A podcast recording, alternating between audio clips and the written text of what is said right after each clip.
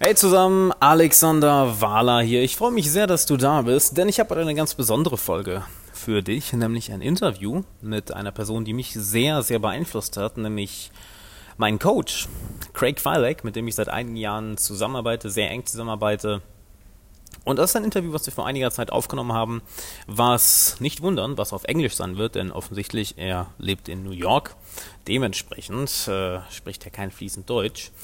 Doch es lohnt sich sehr, sehr, das Ganze anzuhören, gerade wenn du dein Englisch verbessern willst oder wenn du einfach schon gut Englisch kannst. Denn wir werden über eine ganze, ganze Menge sprechen. Wir werden über seine komplette Reise sprechen, das heißt von klein auf, von der Kindheit an bis dahin, wo er heute ist, als stolzer Familienvater, der ein Seven-Figure-Business, also ein Millionen-Business aufgebaut hat und warum er in seinen 30ern dann das alles komplett weggeworfen hat. Warum er sein Seven-Figure-Business komplett verlassen hat, was ihn dazu gebracht hat, welche Fehler er gemacht hat auf dem Weg dahin und auch während er das Ganze hatte, welche Fehler er auf seinem kompletten Weg gemacht hat, warum Authentizität so enorm wichtig ist und das ja, wie sagt man so schön auf, auf, auf, äh, auf Englisch, das aligned, to be aligned with yourself, with your values, dass du dass all deine Werte und deine Handlungen in eine Richtung zeigen, warum das so wichtig ist und was passiert, wenn wenn du das eben nicht machst. Zudem, warum der Flow-Zustand, der tägliche Flow-Zustand so wichtig ist, warum es der Cheat-Code fürs Leben ist und auch wie du ihn erreichst.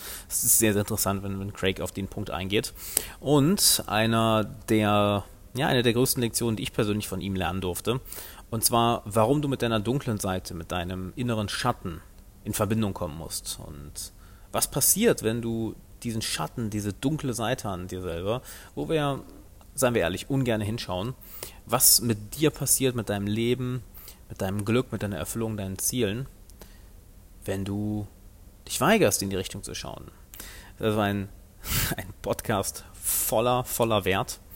Deshalb, ohne jetzt weiter drum herum zu reden, viel Spaß. Ich werde jetzt auf Englisch wechseln und werde dir erstmal Craig vorstellen wer er genau ist, beziehungsweise er macht das selber und dann, ja, hören wir uns am Ende des Podcasts nochmal in Deutsch. Hey, welcome to another episode of the Alexander Waller podcast. And uh, in case you are wondering why I'm talking in English today, it's because I have a very, very special guest. And uh, let me introduce our special guest today because this man influenced me a lot. Um, we worked together, I think, for over a year. Um, we started working together, I think, two years ago, maybe two and a half years ago.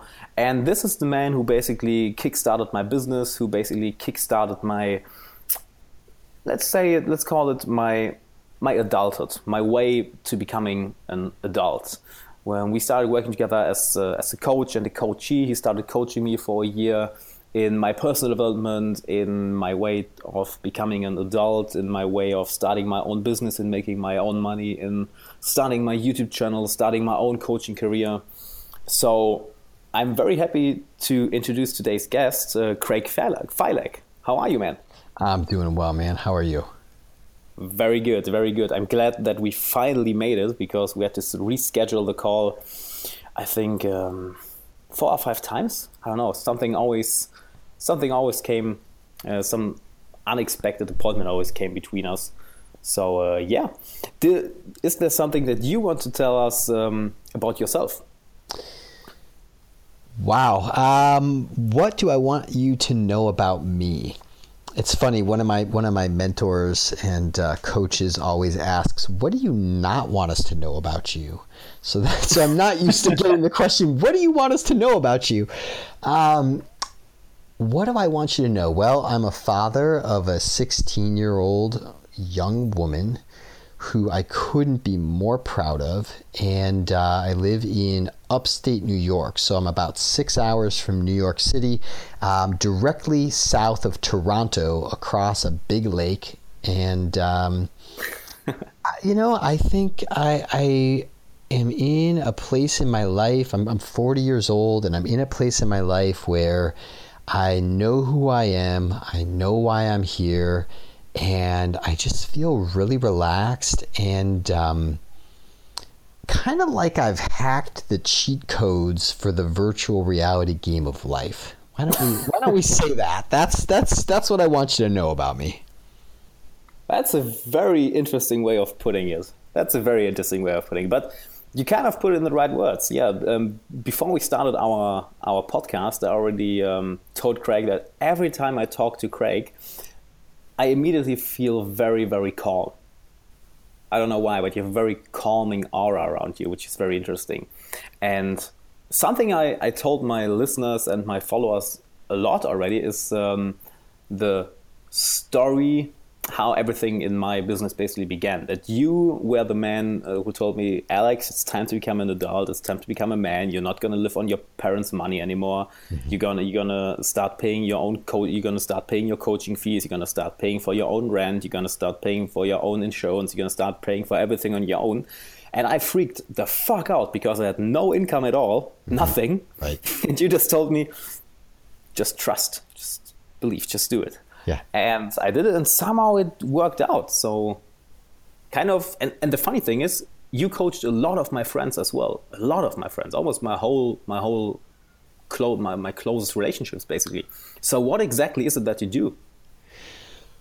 Right. So first of all, I just want to I just want to give you a big high five, man. I mean, I you, you know, I never know the people that come to me, I never know what they're going to do with the conversations we have.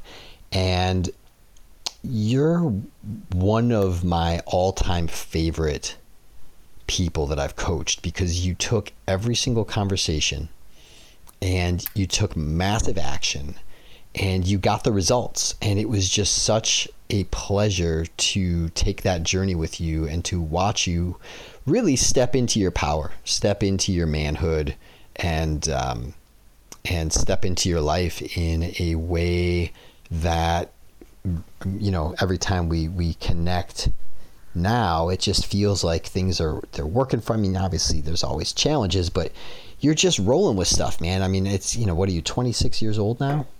Yeah. Yeah i mean when i was 26 i didn't have a fucking clue what was going on. I had just had a child unexpectedly. I was living in a town that I never planned to live in with a woman that I was getting a very harsh reality check uh, that this is not going to work out.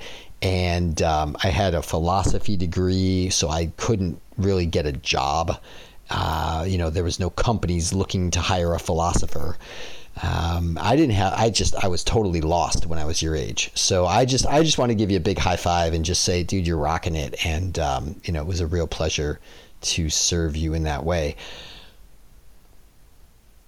Well, thanks. That's. I don't know what to say to that. Yeah. Yeah. Thank you very much. Well, and you're doing it. I mean, you're doing the work. So, um, but what do I do? What you know, the question was, what do I do? You know, I I have uh, you know, so in in my journey um, from that time period, it was really more like 24, 25 when I when I had my daughter. Um, mm-hmm. I when I separated from her mother, uh, and I was living alone, and I had just started my first business with a partner who he he was a student of Michael Gerber, so the E Myth, E dash M Y T H, and um, that is like a it's just a classic. I think it's been on the Business Week bestseller list for like 30 years or some shit, maybe 40 years now. I mean, it's just a it's like the seminal small business philosophy book.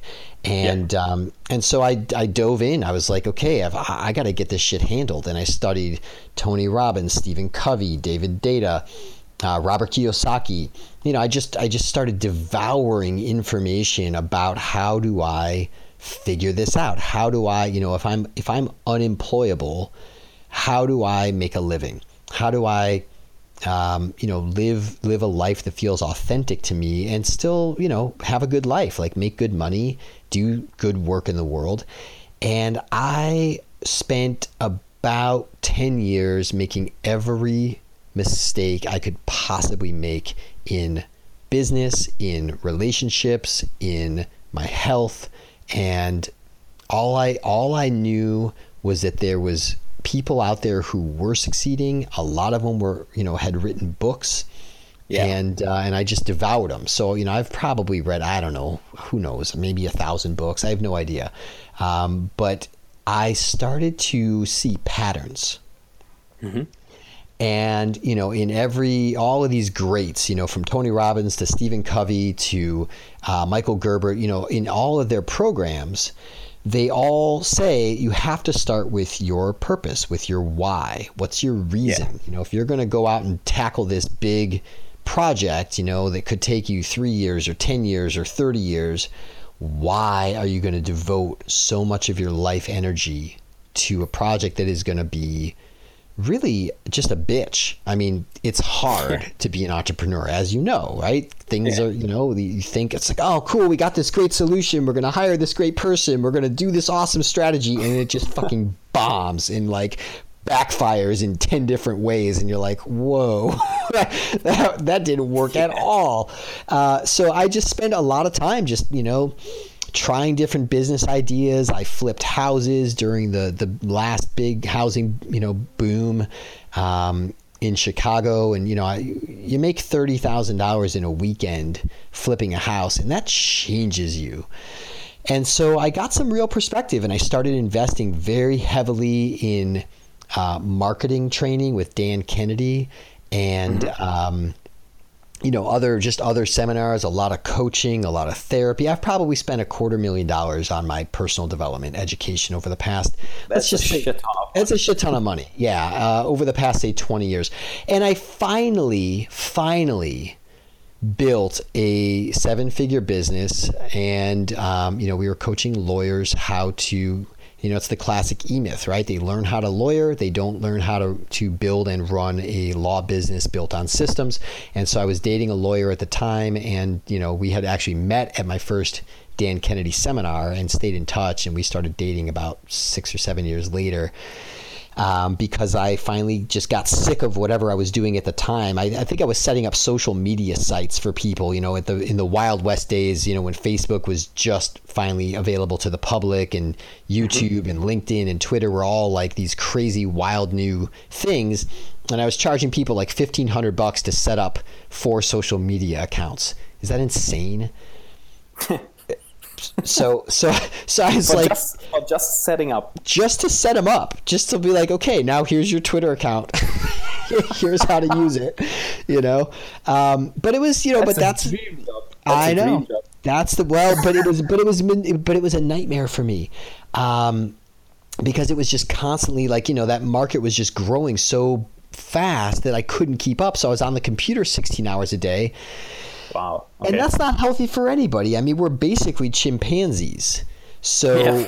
right? Like, you don't ever see chimpanzees staring at a, at a digital screen for 16 hours a day trying to like compress all this information. So I finally just said, you know, fuck it, I'm done.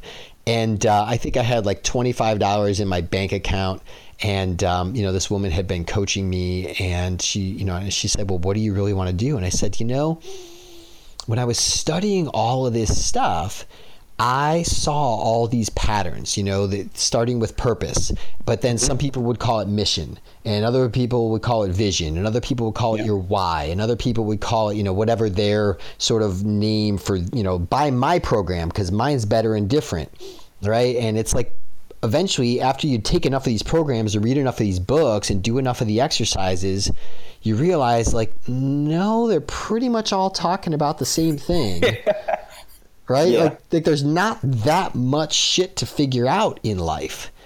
Yeah. And so it doesn't matter what you call it, it just matters that you get, you know, you get clarity on it. So so I told her about this and I had done, you know, this this program called uh, purpose mapping. I, I, created this thing. It was used to be called something else, but you know, it was trademarked. So uh, I came up with purpose mapping, and she said, "Great. what do you want to do?" You know, I, I, had launched it with a few friends, and you know, just to see if they got the same results that I got, and they were all like, "Holy shit, dude! This is insane. This is the craziest thing I've ever done."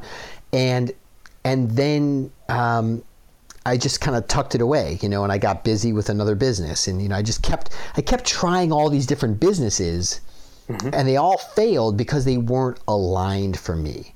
And I think that's one oh, of the yeah. main things that you have is that, you know, in working together, I just made sure it's like, dude, if this isn't aligned for you, it's going to backfire. It's not going to work. and you're in the right, I mean, there's always problems, but like you're in the right modality. Like you're doing the right work. You're playing to your strengths. You know what your strengths are. I didn't know what they were because nobody yeah. sat me down and did that. I'm adopted. So that was a, a whole other chapter of the story, you know, is that my parents just don't have any clue who I am, and I think they still don't. But they know I'm smart, but they don't really get like what's going on inside me. So, Yeah. long story short, this woman invited me out to Colorado, and she said, "Why don't we launch uh, a seminar in my living room, and then I'll come." and I said, "Fine, why not?" and, and so I drove out there, and I literally, I literally, it was so funny. I I took a video. I spent a night, you know, we have the Mississippi River is like our biggest river here in America. It's maybe not the longest, but it's, you know, sort of like the, the one that divides the, the east half of the country from the west half of the country. And so crossing it is kind of like a spiritual experience for me because I, you know, I'm big on road trips and stuff, or I used to be. And so I remember laying out under the full moon in like some, there was some house that was being like under construction, so nobody lived there. So I just laid in their lawn, like next to the river, and just slept out and um, and just looked at the moon all night. And I woke up in the morning, I realized I didn't have enough money to get where I was going. I think I had like a dollar and like 63 cents Oh, in my shit. pocket. So I took it and I folded up the change in the dollar and I threw it into the river and I said, if you want me to get there, get me there. You know, I just kind of put myself in the universe's hands. And then That's bold. I well, bold. what are you gonna do with a dollar sixty three? Like it's not gonna, it doesn't even buy a gallon of gas. Like it was like you know, I might as well have nothing. So let me just start with nothing. And it was like this reset. You know, it was like I just hit the reset button, and uh, and I and I launched purpose mapping, and it just it felt so good. And then I ended up dating this woman because we realized how compatible we were from doing this work together. And then we built this, you know, million and a half dollar business. And then I got to the end of it and I realized, oh shit. Everything I used to journal about when I first was sitting there 10 years ago saying, you know, this is my why, this is what I want my life to be like. I want to make money without having to be in a particular location so I can travel, so that I can be with all the smartest people in all the fields that interest me and, you know, grow myself and be enlightened and all of these ideas I had that I never had a fucking clue how am I going to do that. Mm-hmm. I had gotten there and I hated it. it was the worst because it wasn't actually what I wanted. And Yeah. so I ended up breaking up with her. You know, I mean, it was like everything from, you know, jet setting around and, you know, going to Burning Man and all of like, I don't want to name names because I love these people, but, you mm-hmm. know, all these people with TED Talks and books and like some of the real stars in the early phases of pickup and personal development, you know, all of these people that I used to idolize, I became friends with them. I had their cell phone numbers. We, you know, we just see each other at parties and do massive amounts of drugs together and just have, you know, it was like polyamory and all of this shit and all of the things that I were like, this was my dream life and I finally achieved it and I was like this sucks. I hate it. And I realized that all I really wanted to do was go back and just raise my daughter and you know it was very fortunate timing cuz she was 13 and so I came back to upstate New York, which is not that fun. Um, there's not a there, like there's not like you know my whole thing when I got back is okay, you know, it's great. Everything I used to hate about it, you know, there's nothing to do, there's nowhere to go, there's no one to fuck, right? It's like I came back after that breakup and I was like, oh, this is so great. There's nothing to do and nowhere to go and no one to fuck. And I could just sit still in my room and just get back to my center, you know, and I just kind of went Yeah. through this metamorphosis, another reboot. And and then I just realized like, okay, I'm going to say, you know that remember the the whole thing that we talked about if it's not a fuck yes, it's a no. Yeah. It's a big. It's still a big thing for me. I It's- still teach it to my clients. I still use it. Yeah. It's huge. So I literally started saying no to everything. I just said no to everything. Yeah. And by, I don't know, maybe six months later, I was like, why am I even sucking oxygen? Like, you know, I, I walked away from the business. I walked away from the relationship. Like, I literally had nothing. I had no savings because I had spent it all on partying and flying around and going to all these seminars and all this coaching and therapy, which was awesome because, like, you can mm-hmm. never take that away, right? Like, you can never take that's away the learning and the experience. And, but I had no, I had no job prospects. I had no, you know, I had no, I didn't know what I was going to do for income, and I was literally thinking about killing myself. You know, it's like this, this. When you get to the bottom, it's like, well, why, why do I, why am I even living? Like I didn't have a clear why. But I was on this path of just saying no to everything, no to everything. And then all of a sudden, like over Christmas, I realized, like, oh my God, this is incredibly selfish and narcissistic. I have a daughter who's becoming a teenager. And if I learned anything from, like, you know, I used to lead a pickup community here of 100 guys. If I learned anything, it's that teenage girls need strong fathers. like, that's what they need more than anything. And I know how to be a strong father. Like I, I was initiated in the Mankind Project, which if you're listening and you're a man or you're a woman and you're dating a man, write this down. MKP dot MKP.org. Mankindproject.org you want this. It's a masculine rite of passage that's all over the world. You can go anywhere in the world and you can have, you know, men that have been through a similar initiation. And it's an initiation into the sacred masculine. And I yeah, did I just I just put a link uh, in the description. Beautiful, yeah. excellent. Yeah, that that's like if you guys take nothing else from this from this episode, take that because that will change your life. Having a weekly men's circle, having an initiation, you know, because that's our birthright. You know, without that, I we're agree. just we're overgrown boys. Like look at Donald Trump. He's just a big overgrown fucking toddler. that's it. That's all he is. And that's and they, and they have a saying in Africa where our where our mutual friend Jacob used to do a lot of great work. You know, the saying in Africa is if we don't initiate the boys, they'll burn the village down. And look at what That's Bush true. and Trump, right? They're burning the fucking village down. It's a problem. So it's so true. Right, so get initiated. So so I you know I knew how to be a strong man, and I realized like okay, that's a fuck yes. Mm-hmm. And then about a month or two later, I was dating this woman from Montreal, which, if you have the opportunity, definitely date a woman from Montreal at some point in your life. it's just there's something special about these women from Montreal. But anyways, um, you know, and she, you know, she was she was great. She was like a sort of a rebound relationship, and she was rebounding as well. So it, I knew it wasn't like forever, but you know, mm-hmm. there was this way that um, you know we were both like helping each other through this period and, and really serving each other. But she was an extrovert, and I'm an introvert even though you wouldn't know it because I don't shut up right now. But but so we go to her her cabin and we're I, in. I wouldn't have thought that you're an introvert. You wouldn't know I've it, right? known you for over two years. No, I, I wouldn't have. I wouldn't have thought that. Dude, I get off these calls and I'm exhausted. I literally have a mattress in my office. I just lay down, take a nap.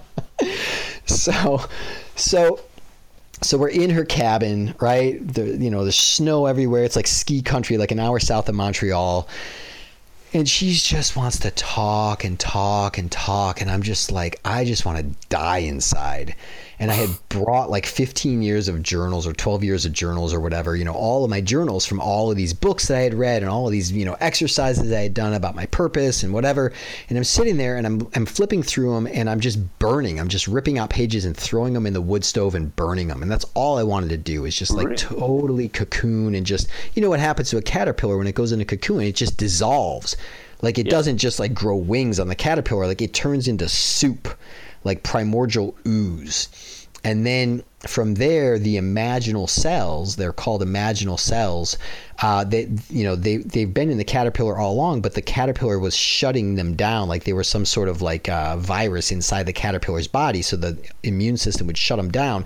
When the caterpillar breaks down enough, it reaches a, reaches a point of maximal dissolution.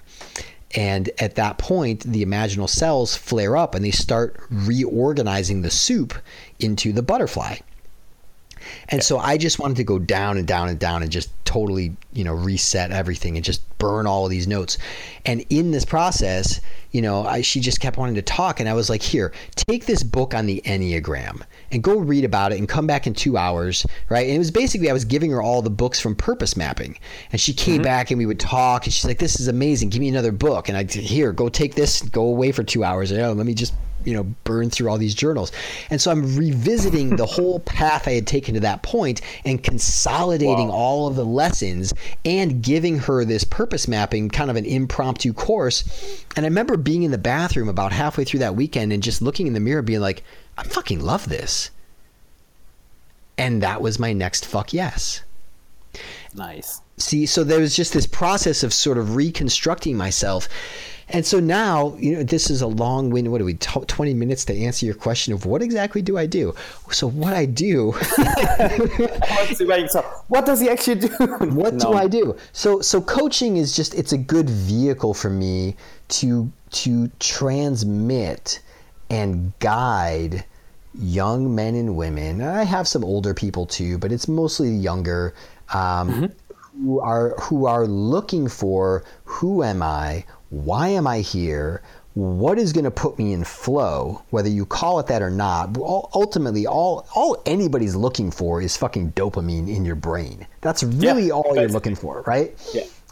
So, so that's a flow state. So, flow is, a, you know, I have a friend who is the executive director of the Flow Genome Project, and that's totally worth checking out. Follow Jamie Wheal and Steven Kotler. They actually just wrote another book. They wrote The Rise of Superman, uh, and and they just came out with a book the called Slow, Ste- yeah, Stealing Fire. Project. Yeah, Flow Flow Genome Project. They just came out with a book called Stealing Fire, which I think is stealingfirebook.com. This I'll book just, is. I'll just link it in the description. Yeah, link it in. It, this is probably the most important book of our entire generation. Really? Yep, I really feel that way.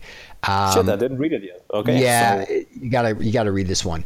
So so check them out, and there's a, a, ton of amazing videos. But learn about flow. Flow is a specific neurochemical signature, and yeah. it, it, it basically it comes from pushing what they found neurologically from studying extreme athletes, musicians, you know, deep thinkers. The internet was basically built by coders in flow, right? They're just like zooming, right? And it's just that that's how these things get created. So so there's four different sort of flow types, right? There's performing musician types, there's extreme athlete types, uh, there's deep thinker types like me, and there's um, I can't remember what the fourth one is. I always, you know, there's always one you can't remember, but um, but anyways, you, you, you go on the site and you'll figure out what your flow type is. But what happens is is neurologically when we push ourselves just four percent beyond our comfort zone, mm-hmm. right? You you you kick off norepinephrine, right? It kicks off your your adrenal glands, kick off adrenaline, and so it kicks it wakes you up. And so what we do when we don't have that is we drink coffee. Okay, that's the hmm. toxic mimic of adrenaline. Okay. Okay. Then with that hyper alert and agile body state, right? That's the kind of the fight or flight mode. Then we start this pattern recognition. So I imagine like a skier, you know, like an extreme skier. So he jumps out of a helicopter. Holy shit, I could die. Great, let's go. Boom, kicks off that adrenaline, right? Maybe yeah. he's been skiing for 20 years, right? If I jumped out of a helicopter to ski off a cliff, I would die. For me, 4% is going from the bunny hill to the green circle, right? That's my so, so, the point is is that you don't have to be an extreme athlete. You just have to know where point a is and which direction to push 4% that's basically what i help people do is figure out which direction you're going to find your flow. And so when you push that 4% then all of a sudden you're in this you know alert state of mind and you start this pattern recognition. And that's where you get the, the reward of dopamine. And if you're not getting enough dopamine right? Dopamine is what tells your brain, yeah, this is good. Let's do more of this, right? If you're not getting enough of that, you're going to eat sugar or do cocaine. Mm-hmm. Those are the toxic mimics of dopamine. The next thing that kicks in is endorphins. That's where the pain body, as Eckhart Tolle calls it in, in The Power of Now. But you know, just that mm-hmm. when you're just like, yeah, like my body just, yeah, they're just kind of dragging ass, right? The yeah. endorphins make you feel like Superman. It's just like it's almost like it drains the pain out of your body. Is the way I experience. It. It's just like, oh my god, there's no pain in my body, right? And if we're yeah. not getting that, you know, you're taking pain pills or um, opiates like heroin, right? We have a huge heroin epidemic in America. I don't know if you guys do in really? Germany, but yeah, huge heroin epidemic because people are not, they don't feel good in their bodies. So they're taking painkillers, they're taking pain medication. And so then the next thing that you feel is um, anandamide. Now, anandamide is a little known neurochemical. It's an endocannabinoid, which is cannabis, right? So if you're not getting enough of that, it's it's basically it creates lateral thinking. So it's like this amazing brainstorming session where like you're connecting all these dots, and it's just that's why coders, right? You're connecting all these. Oh, then we'll do this, and then this will work, right? Yeah. Smoke smoking pot, right? You ever smoke pot and you have like, wow, I just had these amazing ideas, right? That's what, Yeah. right? But your brain produces this endogenously if you can kick off a flow state. The next thing you Yeah. get is serotonin, right? LSD, right? Prozac. So there's this feeling of like oneness with everything. It's like, oh, I'm totally safe in the universe. Every everything's connected. I'm you know, totally a part of everything and everything's a part of me. That feels fucking good. And then, so, uh, you know, people go into Burning Man and raves and dropping acid and partying, right? And then what else do they often do? MDMA, ecstasy, oxytocin. It's the feel good, right? It's the, it's the, uh, the, you know, if you hug somebody for more than 30 seconds, it releases oxytocin through Yeah. your system, which is women, if you're listening to this, you have to be careful who you hug because your body will start to orient to them. So if you don't trust a man, don't go giving them big long hugs because you're going to start to feel like you're in love with them and you're going to confuse yourself. So it's a, it's a powerful chemical and our brain produces all of this naturally. So the key to life is not to make a bunch of money and buy a bunch of shit or have a bunch of sex, although sex is a great way to get in flow if you know how to do it right. It's to get yourself clear on where you're at with your point A in life and then clear on your strengths and you know there's a there's a whole sort of esoteric thing about get the gold out of your shadow so that you can push yourself that little 4% beyond in the direction of your strengths and hit flow and if you can do that every day that's the cheat code to life which was actually one of the biggest things I learned from you, getting in touch with your with your shadow, with Yes. your darker side, which is actually the key to living the good life, to living a great life, fulfilled That's right. life. That's right. That's right. You know, Tim Grover, who is the coach for Michael Jordan and Charles Barkley and all of these great basketball players, uh, you know, they asked him, what is the difference between a really good basketball player and an all like a like a Michael Jordan, right? Like a world champion, six-time world champion, right? And he said, "Oh, the difference is they're in touch with their their dark side." Yeah. Yeah. So it's a key Yeah. for sure. Yeah, I totally agree. And wow, that was that was a long, long. I would always say mono, monologue, but a, a lot of nuggets in there. And you know what, what? What really resonated with me the moment when you said uh, when when you achieved everything you wanted, and you know, and you noticed, hmm, this is actually not really what I want. Right. I thought I wanted it because this really resonated with me. I, I always wanted to be a professional musician. And then suddenly I was, uh, I think this was uh, six months, six months or something before we met. So not, not that far, not that far apart. I think it was 2004, yeah, 2014. Um, I was on tour with my band back then. And after the first day, I was super hyped. I loved it. Second day as well. And third day, I started to feel well, I, I feel like I don't belong. I feel like this doesn't feel so good as good as I thought it would. And the tour kept on going. We were on tour for two weeks, and after that, I I dropped out. I did a couple more concerts with them because we actually had a a, um, a record deal. We were recording an album. And suddenly, it wasn't just a hobby anymore. Suddenly, it started to become a business. Oh, so you have to. We started. We started writing songs, and the producer told us, "Hey, you have to have to do this um, more pop-like because we did um, a version of punk, um, a hard- hardcore punk, basically hardcore.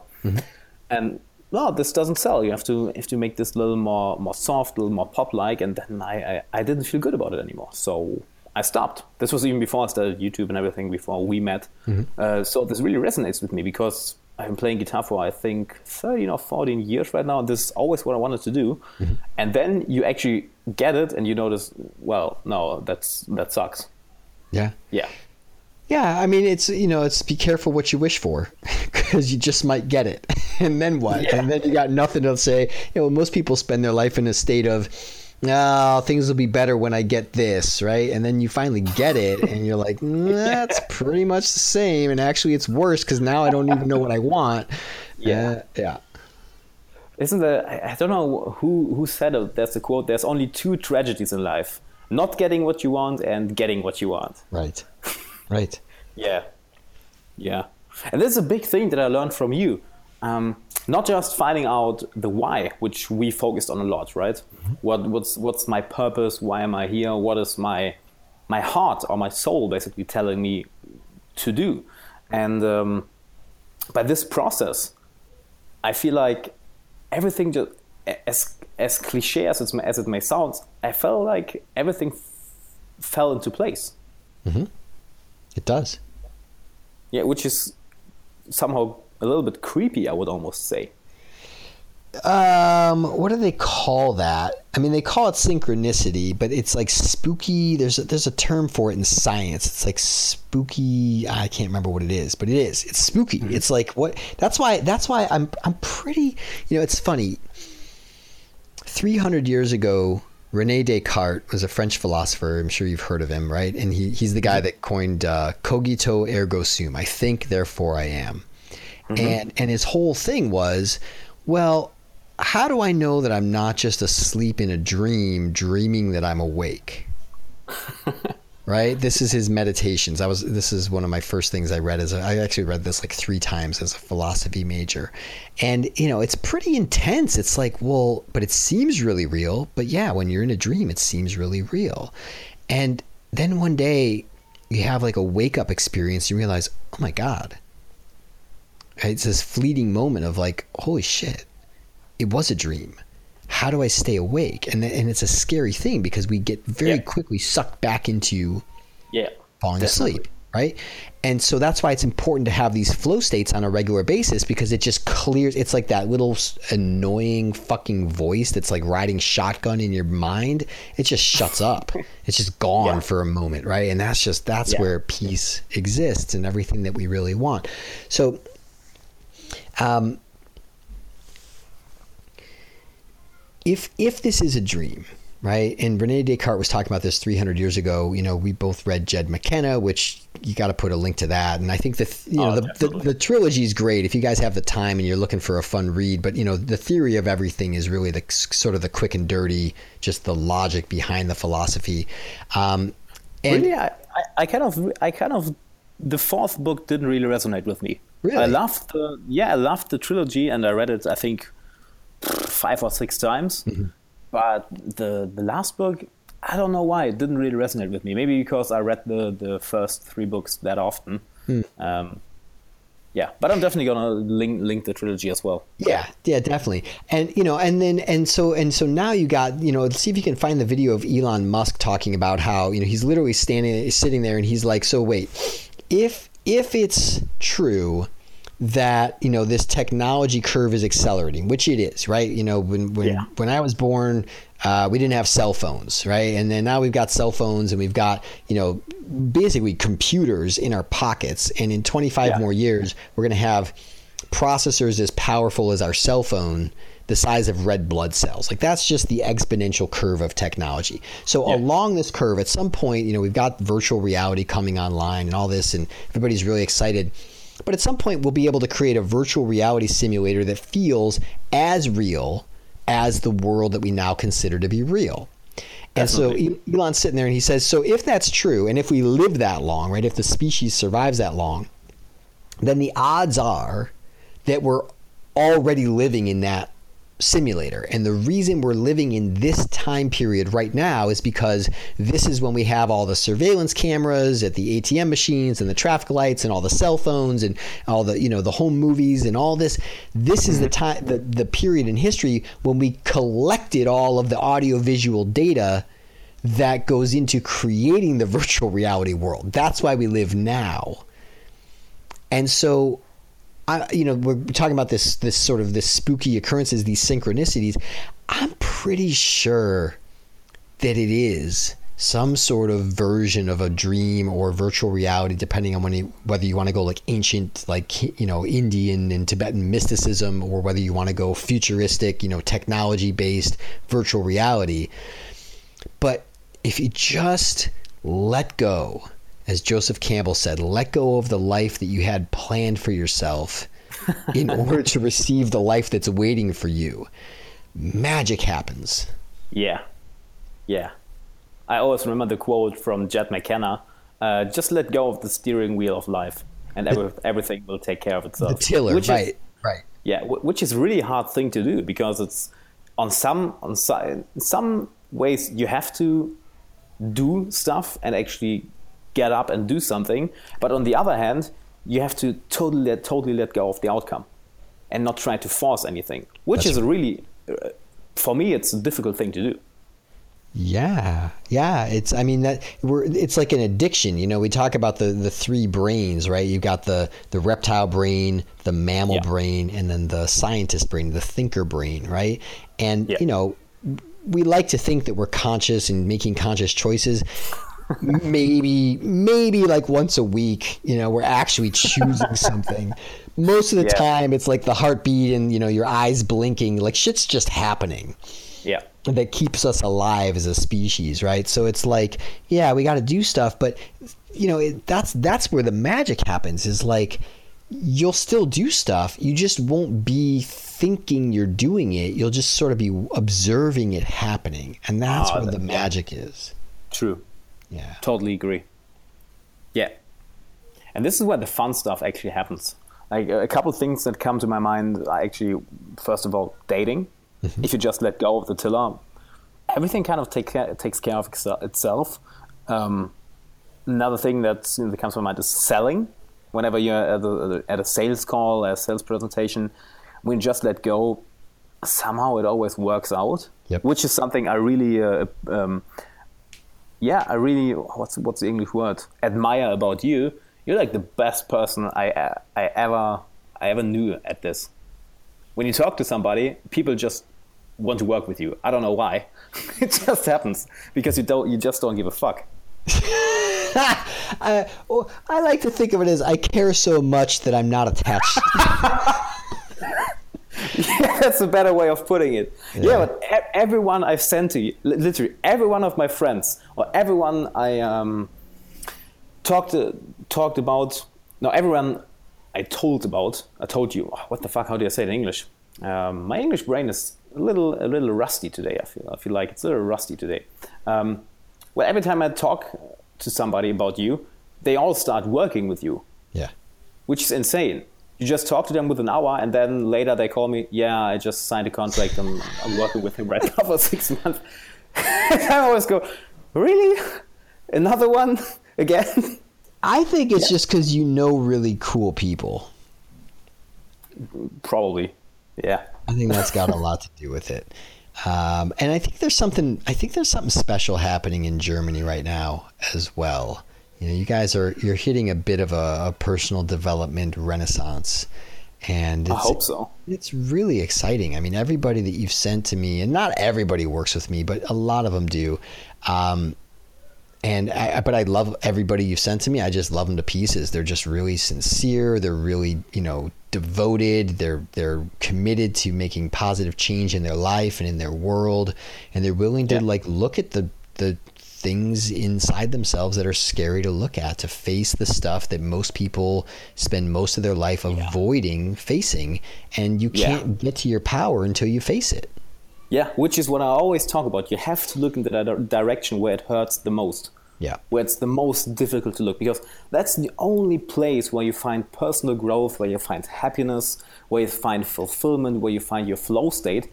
And so many people are not willing to look at it. And then they start to, to self medicate. They start to eat junk food. They start to self medicate with, with drugs or medication or alcohol or they turn violent. Um, it's just because they're, they're not on their path. That's right. That's right. Yeah. And and the whole system is rigged.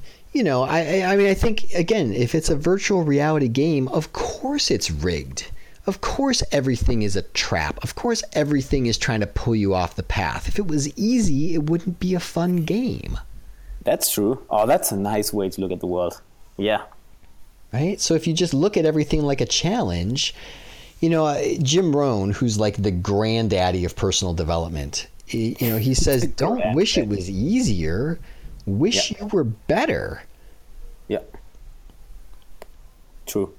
Totally So- agree. Right? So it's like going to the gym. I mean, the- you know, one of the things that we really worked on, which I, I talk to everybody about, I think it's really important, is you know, you can't just focus in one area of your life. You need, you know, if you got a sheet of paper handy or if you can just visualize really well, you know, draw a big plus sign And on the left hand side, you've got your interior experience, right? The things we could never know about you unless you told us, like what did you dream about? What do you care about? What's your why? You know, and then mm-hmm. on the right hand side, we've got everything we can know about you, even if you were dead, right? How much do you weigh? How tall are you? All this kind of stuff.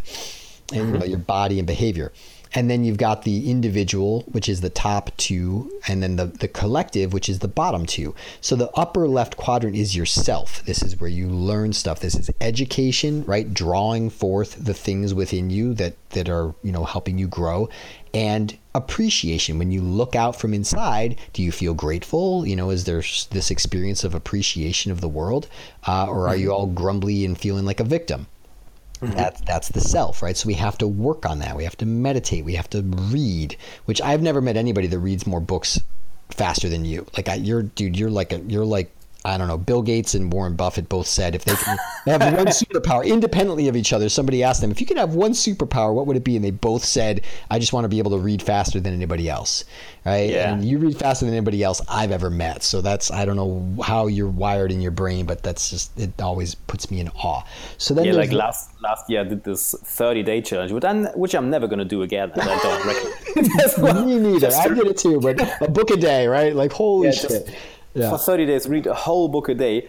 After after two weeks, my brain was just wasted. It was that's yeah. it. It was done. So after after 30 days, I I took a, an education fast and didn't read for I don't know how long you gotta you gotta integrate it. And that's the other thing. Everything yeah, i do is about integration. Like if you can't integrate it like it's not really helping. It's like pouring a you know a gallon of water into a shot glass. Like okay it's not really you know you're not filling it up anymore. It's just going all over the floor. But um, so so the upper left is self the upper right is body. So that this is this is your um, your health and your habits right? So you know are you getting enough sleep? Are you having a green drink every day? I just started taking caprylic acid which is you know part of this bulletproof coffee kind of idea. You just get C8, right? Pure caprylic acid. Put a tablespoon of that, and I just do with green tea.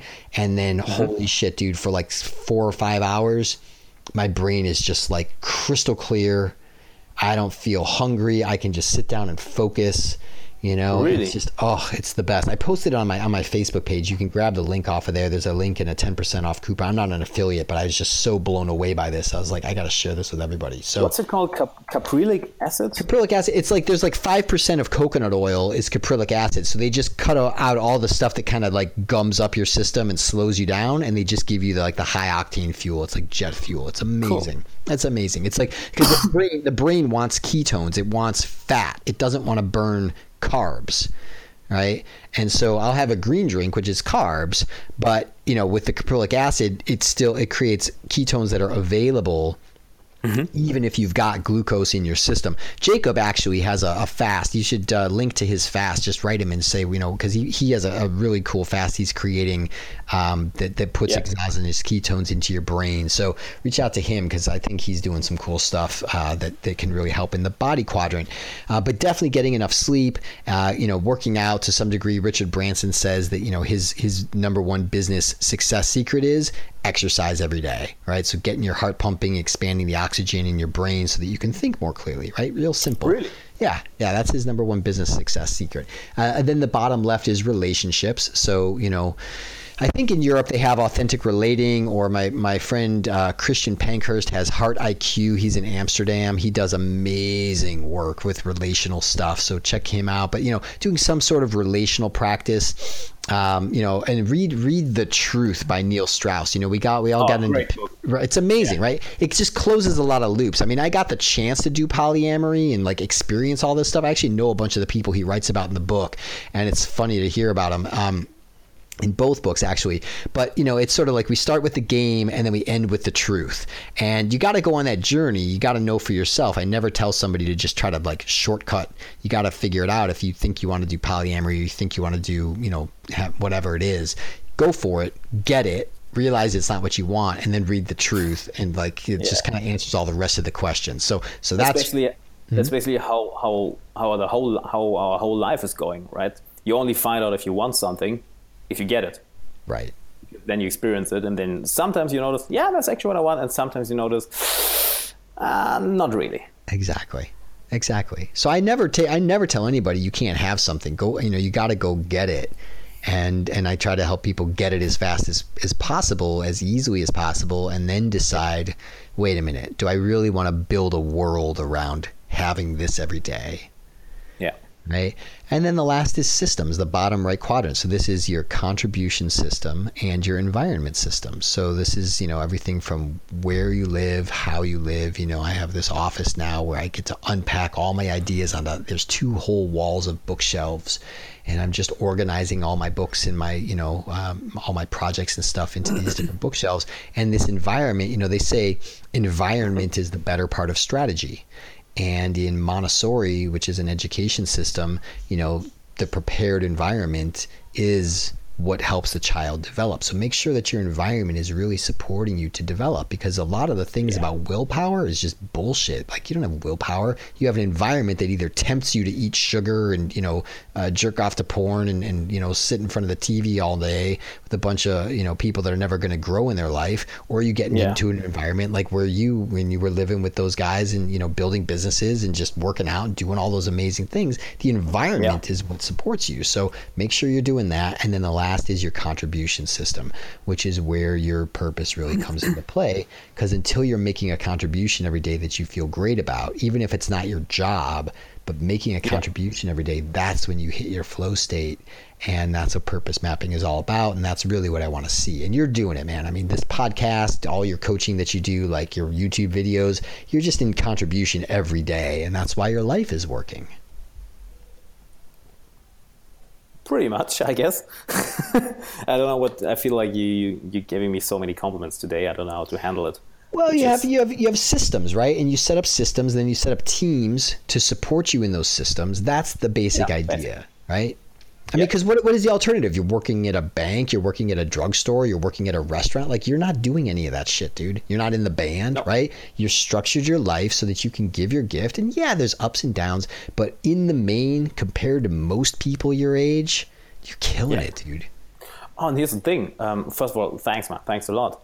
And this is something where you helped me a lot. Um, I mean, I worked in a um, in an asylum for a year. I studied psychology. I became a, a, musician, which are all things I thought I wanted. I tried them out for a year, and then I noticed, yeah, it's it's not that great. And something uh, what you showed me is actually um, what you talked about before, the different kind of flow states. And I'm definitely more the musician, more the creator guy, mm-hmm. which is an, an amazingly interesting concept because I feel like very often we fall into this trap that we think we have to learn a specific skill or, le- or know a specific uh, a specific thing, whereas our talent lies into an, a totally different area. Because I always thought I have to be this this tidy and organized young man, but I'm not. I'm mm-hmm. absolutely chaotic mm-hmm. which first over the, over my first over the first I would say 22 years of my life, I I tried to suppress this, mm-hmm. and then I just noticed, well, fuck it, this is how I work. I thrive in chaotic environments, and this actually became one of my biggest strengths. That's right. Yeah, that's right. Which is really interesting. Yeah, and that's it. That's really. I mean, it's funny because like you know you go through purpose mapping, and it's not like it's not like earth shattering revelations. It's all just like hunches you've had. It's like, well, why does this have to feel bad if I'm just being myself? And then you get permission to just be yourself and drop all the baggage from society. And yeah. then and then your life just starts working and it's like, huh, that's easy. It's almost it's like it's so easy that we almost can't let ourselves have it. That's oh, the hardest yeah. part, right? That's true. Yeah, and what we what we also very often think is that we have to do something. Um, there's an, an interesting an interesting teacher in Germany. I think he's a psychologist as well. He's called Jens Corssen. A friend of mine um, told me about him, and I read one of his books. And he just told an interesting story where he had a presentation, a sales presentation, um, at a certain business, and before he went on stage, the guy who organized the the seminar told him, "Hey, Jens, this is gonna this is gonna suck. No one wants to be here. They're all forced to be here by their by their own business. So this is not going to work for you today. Just do your thing, but uh, don't expect anything good to happen. Mm-hmm. So Jens thought, all right, um, this is an interesting training situation. Let's let's find out. And he walked on stage and he teased the audience a little bit. So uh, why are you here? And they all said, yeah, because we have to. And he said, really? Are you hearing voices in your head that tell you that tell you to be here? Is someone forcing you? Someone threatening you? They all said, no, we, we share the right to get here. Right. So, so why are you guys here? And we often get into this trap that we think we have to do something, but we're living in a free society, we're living in a democracy, and basically, I mean, I live in Germany, you live in the United States, but no one is forcing us to work. No one is forcing us to work at a job that we don't like. No one is forcing us to do things that we don't like. We just think that we have to do them. A couple, I think two weeks ago, um, I talked to a girlfriend of mine. I told her, "Yeah, I'm I'm um, I'm in Cologne over the next couple of days. Let's uh, let's meet up." She's, "Nah, I'm, I'm I can't. I have to work." I said, "Well, you don't have to because she hates her job." Yeah. She said, "No, I have to." I asked her. I just tried to tease her a little. Uh, why? She said, "Yeah, you know what I mean." I just said, "No, I don't know what you mean. You are 19 years old and you and you hate your job. Just just quit." And they said, "Yeah, it's not that easy." Well, but actually, let's be honest, it is. You're not going to starve. No one's going to let you starve. You're not going to live on your on the street if you have uh, parents, if you have friends that can take care of you. Nothing's nothing's bad going to happen. Nothing bad's going to happen. That's right. That's right. It's just fear. It's just conditioning. And so you you have to face that. You know, that that was her biggest fear is that, oh my God, I'm gonna be somehow I won't be able to survive, I won't be a good person, nobody will love me, right? It's just this panic. And those are the chains. Though that's the prison of the mind. And you have to Yeah. challenge that at some point and go through what I call an eye of the needle experience, where you literally get down to, you know, I have twenty dollars in my bank account. I have a dollar sixty three in my pocket, and it's not enough to get where I'm going. And yet, you know, then you find out who you really. That's when you find out who you really are. So it's like until you get to that point, you're not really living your life. You're just kind of automated by the programming of your family and your society. Yeah.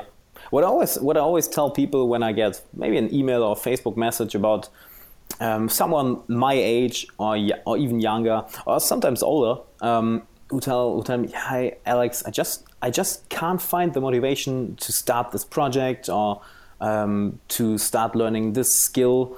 Uh, what do I do?" And then I always ask them one or two questions, and I always find out, well, their life is basically too good. It's not as bad that bad that they get pushed to do something, and it's not as good as- they want it to be. It's um, basically the quote: "The enemy of the of the great is the good." Right. Right? It's just, nah, it's all right, but it's not as bad that I need to change something, but it's not as good as I, as, uh, as I want it to be as well. So they just are stuck into this mediocrity trap, which is basically killing them slowly, day by day. That's right. And um, someone I always think about, um, and you know him as well, Jacob, of course. For me, he's the epitome of just uh, letting go of the steering wheel of life. I remember, I think a year ago when uh, he built his business, uh, one dollar glasses. In, in, in Africa, and I don't know how, how big his team was 20 people, 30 people.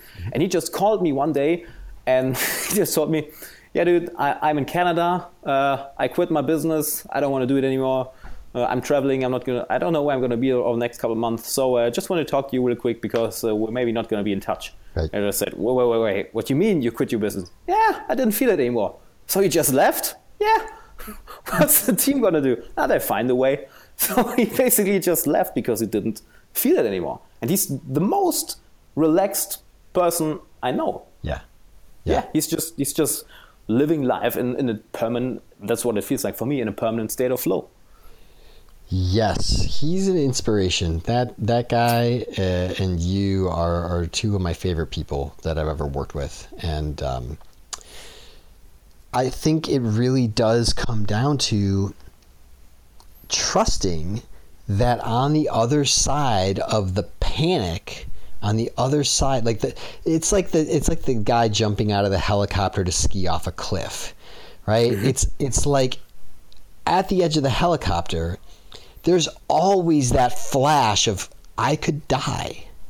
Yep. that never goes away. Yeah, And that's where the spark comes from that kicks off the cascade of neurochemistry that we call flow. You need that. So if you Yep. if you're just living in the parentheses of mediocrity and you never push beyond them, then you're Yeah. never going to feel that. You're going to use drugs, whether it's coffee or alcohol or TV or sugar or whatever, Yeah.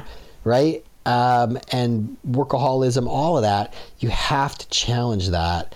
And you know, getting self knowledge is the key. It's like when you realize, like, oh, I'm just a chaotic, creative person, and maybe that's actually my superpower. Huh? Yeah.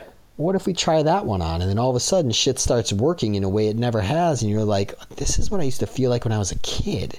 This is really Yeah. cool. And then you just follow that and you build trust, you build momentum. Uh, and then, yeah, you get to a place of flow in life. And it- again, it's not that there's not challenges. You need challenges. It's just that you approach them with a lot more confidence because you know who you are and you know why you're here. Yeah, and you develop trust in yourself. You develop this deep rooted trust. Yeah, I'm going to be all right. I don't know how I'm going to solve this problem. I don't know how I'm going to overcome this task, but yeah, I'm probably going to I'm going to probably going to survive. And the funny thing is, uh, I don't I don't really know how how to how, how do I say it? How to find out what kind of person you are. I just found out by learning by basically learning and by doing and learning by repetition. You did, and you know we, we did a sort of a back what I call a back of the napkin purpose map. You know, we just sort of I just asked you a bunch of coaching questions, and we we filled in your purpose map. Um, Yeah. and and because you were out there sort of exploring and doing it, you know, you you just sort of lucked out. Um, most people that come to me, we actually go through like a, a ten session deep dive into some deep personality profiling systems and they connect all the dots kind of like the same way I did where it just for me it just happened spontaneously because I was reading so many books all at once and all, the dots just kind of connected themselves but Yeah. Yeah I basically walk people through that process and that's where they see oh all of my hunches about myself are dead on and all of this other baggage I'm carrying I can just drop it and then they come out the other end. And this is the mark of true transformation is you can't even remember who you were before right? The butterfly doesn't remember that it was a caterpillar. It's on to the next thing. It's flying Yeah. around right? So so it's a it's a pretty profound thing but yeah you know you're yeah, I, I don't want to give you too many more compliments because i don't want you to get indigestion but uh, yeah most people need to do a little bit more digging than than than you know and you dug you definitely dug deep but um, you know if you guys are feeling like you need some guidance uh, you know I'm, that's why i'm here Yeah, and I definitely recommend checking out out, out Craig's coaching. I mean, so many of my friends were with you, and a fun thing, a fun story that I just remembered when you um, told us about the time where you just sat down and did nothing and just waited for for something to happen, basically, or for an inner spark of ins- inspiration to do something. You told one of our friends the same thing, right? I, this story I always like to talk about with uh, Kai Yes. when he was, I think in, I think in South, Amer- South in America. I don't know where. He was in yeah, in Colombia. Yeah.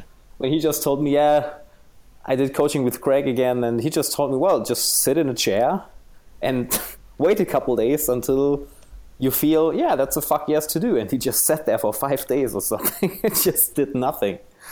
That, that's it. That's that's sort of the crash course. I literally, as I'm sitting here in my chair, I have a post-it note right mm-hmm. where my right hand rests, like where I set my phone down. Right, I just slid it back, and it says, "Sit in consciousness, wait for clarity, act with wonder."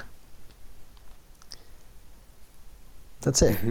That's that's that's the simplest formula for for you know connecting with who you really are and living a life of, of flow and meaning and purpose. And it's just I still have to remind myself just sit the fuck down, shut the fuck up, and just wait. Like you're gonna be okay. The anxiety that initially comes up of like, oh, I check my phone. Oh, I'm gonna get some sugar. Oh, I'm gonna right. Just notice that and just keep waiting. Just sit. Yeah, which is interesting. Why? Just by just by not being able to sit quietly, we create so many problems for ourselves. That's right. That's right. Yeah. But you know, one one question is, is still burning on my mind. how do people actually take this this let's call it the leap of faith when you are in this helicopter and you and yeah, they want to go skiing this hard road down or uh, just doing bungee jumping well something that gets them into this flow state. How how do people actually get the courage to do this? That's an excellent question. So i think it comes down to a couple of things. Number one you've gotta you've got to be in a position in your life where you're ready for some change. Because if you're mm-hmm. if you're comfortable with your mediocrity like you said like you're never going to do anything. So that's number one. You've got to have yeah. a desire for something to be different right? Number two you got to have some clarity right you got to have a sense that oh if i just like if i just let myself be chaotic if i just don't clean the apartment this weekend and like work on my music or work on my you know youtube videos or whatever um, it's going to be okay. Like nobody's going to die, and my mother will still love me, and my landlord's not going to kick me out, or you know whatever your story is. You got to have some clarity about who you are and why you're yeah. here. And yeah. then the third thing is is you have to um, you have to be willing to face the uncomfortable truth, right? That's why my, my coach's favorite question is, what do you not want us to know about you? It's like, let's start the conversation with that uh, because that's where the that's where the good shit starts happening. I don't care about how much money you make and you know how great you are and all this shit that you have and all this shit that you do and all these women you fucked. I care about the stuff that you don't want me to know because that's where we're going to get some real progress. That's where we're going to kick up some real energy that can help you take the leap. That's deep. That's very deep. Yeah. yeah. I don't know, man. Is this something uh, somewhere else you want to go? I mean, the question that always rises in my mind whenever I hit a a pause like that is, how can I serve you now?